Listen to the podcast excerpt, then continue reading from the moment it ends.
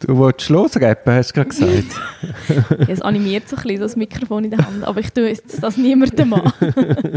Uns hat eine Frage erreicht nach dem Podcast vom Freitag, nämlich die Frage, wenn jetzt der Vorhalt sauber käme und der Klient grundsätzlich die Möglichkeit hat, die Vorwürfe zu entkräften, wenn wir würden dann empfehlen, dass er gleich Aussagen macht? Ja, das kommt ein bisschen darauf an, würde ich sagen, auf die ganze Situation und dann auch auf den Klienten. Also beispielsweise eben, wenn man durch die Entkräftung einem Vorwurf kann eine Haftsituation verhindern ja, dann unter Umständen würde man sicher empfehlen, Aussagen zu machen. Es kommt aber schon auch auf, Person von der also auf die beschuldigte Person darauf an. Kann die Person aussagen, wie, wie redet die, kann man sich dort allenfalls in Teufelsküche reden, obwohl man ja, unschuldig ist. Genau. Und dann auch so ein bisschen auf die Komplexität vom Vorwurf. Oder nicht Vorwurf, äh, vom Sachverhalt, ja. wo dem zugrunde liegt. Also wenn es dann weit zurückgeht, äh, grosse Ausholungen braucht, dann ist es vielleicht noch hat, äh, Erzählmentalität, wo dann äh, Weiterung um Weiterung um Weiterung, mhm. also nicht so wie die deutsche Kommandosprache auf den Punkt kann aussagen, sondern und man dann von lauter Details, oder? Die haben ja immer das Bedürfnis, einem jedes Detail mitzuteilen. Und dann von lauter Details sieht man dann den Wald nicht mehr. Ja, genau, eben, dann, allenfalls ist das nicht nur dienlich, Ja, es ist, also ich auch immer, ist halt auch die Frage, inwiefern traut man dem Klienten überhaupt zu, können die Aussage verweigern, das ist ja nicht einfach. Mhm. Und das Nächste ist, wie sehr glaubt man ihm auch? Also wie zuverlässig erscheint er? Ja, eben definitiv. Und gerade wie du es auch sagst, nur schon lang zurückliegend, es ist so, es ist so noch schwierig, weiß er überhaupt alles? Ist dann das, was man meint, können zu entkräften, geht es wirklich nur um das? Auch wenn der Vorhalt relativ genau ist, es kann ja wie gleich irgendwo noch mehr sein. Also das mhm. kann sich in den Akten finden und ist dann nicht im Vorwurf ersichtlich. Und wenn man dann je nachdem zu viel erzählt, ist ja, und man muss ja sehen, es läuft ja umgekehrt. Also man geht, sagen wir, in einer Haftsituation, man kommt zu der Polizei, man weiß vielleicht ganz grob vom Polizist, um was es geht, dann gehst du in die Zelle, redest mit dem Klient in einer massiven Drucksituation für den, also dass dem sein Hirn überhaupt noch wirklich klar funktioniert, ist ja dann schon mal ein Ausnahmefall. Ja, ja, sicher, ja. Also, und der hat dann sowieso das Gefühl, er ist unschuldig und er erzählt, er hat vielleicht dann auch oft gar nicht eine reale, reelle Einschätzung von der Situation, weil er so unter Druck steht und einfach unbedingt raus will.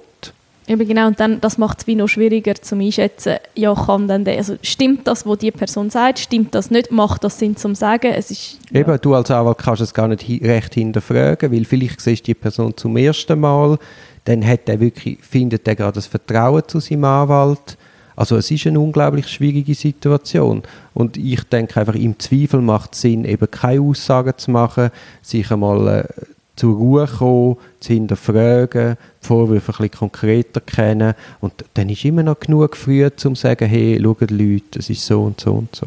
Eben ja, das ist noch wichtig zu sagen, man hat ja wie immer die Möglichkeit, noch etwas ins Verfahren einzubringen, wenn man findet, hey, das muss rein. Ja, und ich weiß, ich denke einmal auch für die Strafverfolgungsbehörden ist einmal nicht unbedingt dient, wenn jetzt so ein Klient kommt, erstmal aussagt und komplett wirkt. Weißt der hätte dann so mhm. ein Bedürfnis, wie eine Lawine, will er das erzählen. Und das wissen die Protokollführer genauso gut wie mir, dass die müssen dann siebeln, die müssen reduzieren, die müssen siebenmal nachfragen, bis sie überhaupt rauskommen, was die Leute erzählen. Und das, das birgt halt eine unglaubliche Gefahr in sich, dass, dass man es dann auch falsch versteht oder vor einem eigenen Hintergrund falsch interpretiert. Gerade weil man es relativ eng führen muss, damit man einigermaßen brauchbare Aussagen bekommt. Genau, ja, und das ist ja dann auch nicht mehr zweckdienlich, wenn wir wenn durch das Interpretieren, durch das Kurzfassen nachher zwei, drei ganz verschiedene Versionen von der Geschichte eigentlich existieren. Ja, und das ist nicht einmal böse gemeint. Ah, nein, das, das habe ich niemandem vor ja, ja. vorwerfen. Ja, es ist einfach, es ist ganz normal beim Abschreiben, eben, man muss weniger schreiben als gesagt, weil man kommt gar nicht nein, zum Teil kann, nicht mit. Ja, und man kann ja, das Wortprotokoll ist, ist genauso wir und ja, ist ja nicht der Sinn von der Protokollierung. Also, es, es ist uh, schwierig und eben, es hängt so viel ab, wie ist der Klient intellektuell und auch gerade im Moment mhm. geistig in der Lage, konzis Fragen überhaupt zu beantworten. Genau, und das kann, eben, das kann sich von Situation zu Situation verändern. Das ist nach Personen unterschiedlich, darum es gibt wie keine einfache Antwort auf die Frage. Genau, aber im Idealfall du hast äh, keine Haftsituation, quasi mir, du wärst jetzt meine Klientin, wir sitzen zusammen, wir wissen vom Telefon oder von der Vorladung, was die Vorwürfe sind, es liegt relativ kurz zurück, es ist ein überschaubarer Sachverhalt, ja, dann ist klar, dass wir wahrscheinlich auch Aussagen machen. Eben, wenn, ja, wenn wir sogar noch etwas zum Entkräften haben, dann ja. ja. Oder in so einem Fall würde ich wahrscheinlich sogar proaktiv vorher rein. Genau, zum schon ein bisschen Diskussion steuern. Ja, nicht, nicht einmal steuern, aber es dient ja einfach zur Vereinfachung, weil meistens die Aussage an sich, das muss man ja dann alles noch rückprüfen. Mhm, mhm. Ja, genau, so hat man vielleicht vorher Gelegenheit, um ein, zwei Fakten schon anzuschauen und dann ist die Befragung auch zielführender am Schluss. Ja, natürlich, ja. Aber ja, äh, ich glaube, es gibt kein Patentrezept und man muss jeden Einzelfall spezifisch anschauen. Äh, ein großes Problem ist auch vielleicht zum Abschließen, oder? Man, man, schreibt, dass Poli, das Polizist ähm, protokolliert in, in der besten Absicht. Also ich habe selten, nein, noch nie erlebt, dass ein Polizist habe ich, wo ich das Gefühl habe, er schreibt wieder besseres Wissen, etwas mhm. Schlechtes als gesagt ist.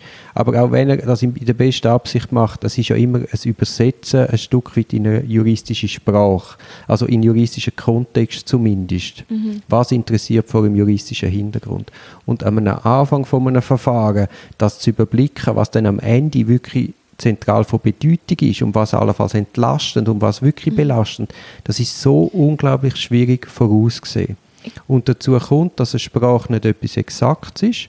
Und dann ist es auch schwierig zu wissen, was dann das Obergericht oder das Bezirksgericht oder das Bundesgericht am Schluss mit diesen Aussagen macht, wie sie das interpretieren.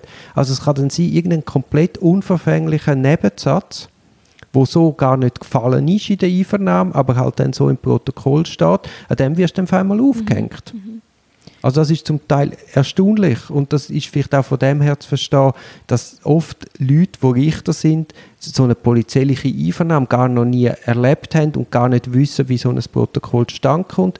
Die machen das vor dem Hintergrund von der gerichtlichen Protokollierung, haben das Gefühl, ah, da läuft das Tonband mit und nachher hockt man ruhig an und schreibt das in aller Ruhe einmal ab und lost vielleicht nochmal. Mhm. Das ist ja bei der Polizei ganz anders. Ja, ja es wird der, der schreibt, fragt gleichzeitig und es reden noch sieben Leute rein. Und also es ist, oder, es ist unglaublich anspruchsvoll, so eine Protokollierung auf Ebene Polizei. Und nur schon von dem Hintergrund, dass das eben so etwas Unbestimmtes ist, mahne ich einfach sehr zur Zurückhaltung mit Aussagen. Weil was einmal in der Welt ist, ob richtig oder falsch, das, das, das bringst du einfach wie nicht mehr raus.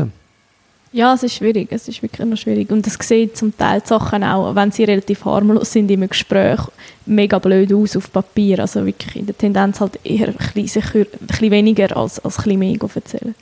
Ja, und das ist ja auch, also je nach Sprache und Schrift, also Tippkompetenz von dem, der befragt. Der eine ist auch schnell im Schreiben und schaut, dass er möglichst an den Aussagen bleibt. Die anderen eben sehr kurz fassen. Wir haben ja schon erlebt, wo, wo, wo irgendwie eine dreistündige Befragung und am Schluss ist ein sechsseitiges Protokoll.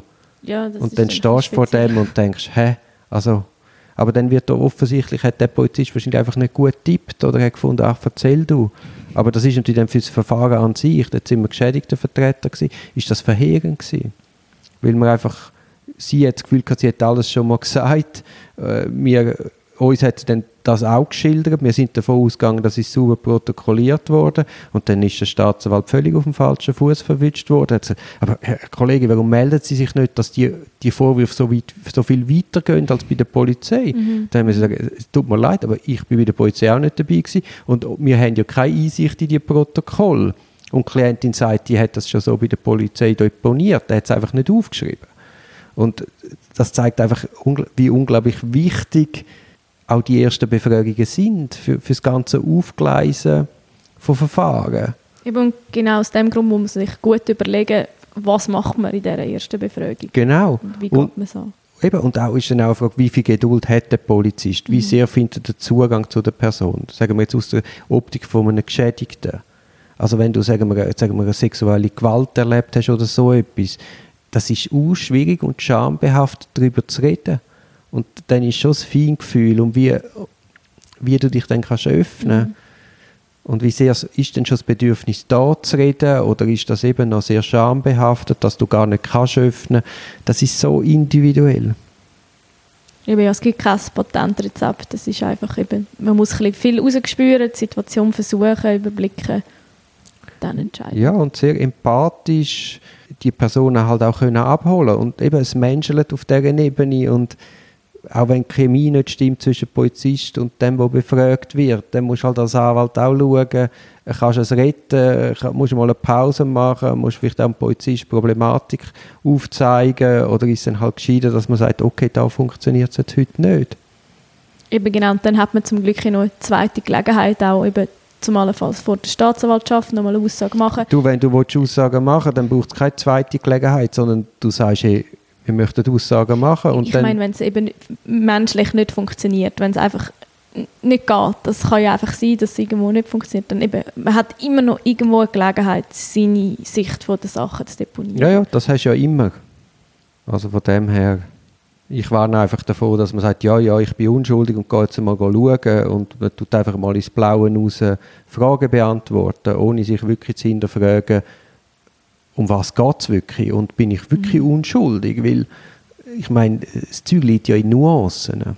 Ja, ja, definitiv. Und es macht dann auch nicht so einen tollen Eindruck, wenn man am Anfang gross erzählt und, und umschreibt und dann plötzlich geht es ein bisschen um die Sache und dann, wird man, dann weiss man nichts mehr zu sagen und kann es nicht mehr erklären. Das ist dann, ja, macht es nicht besser.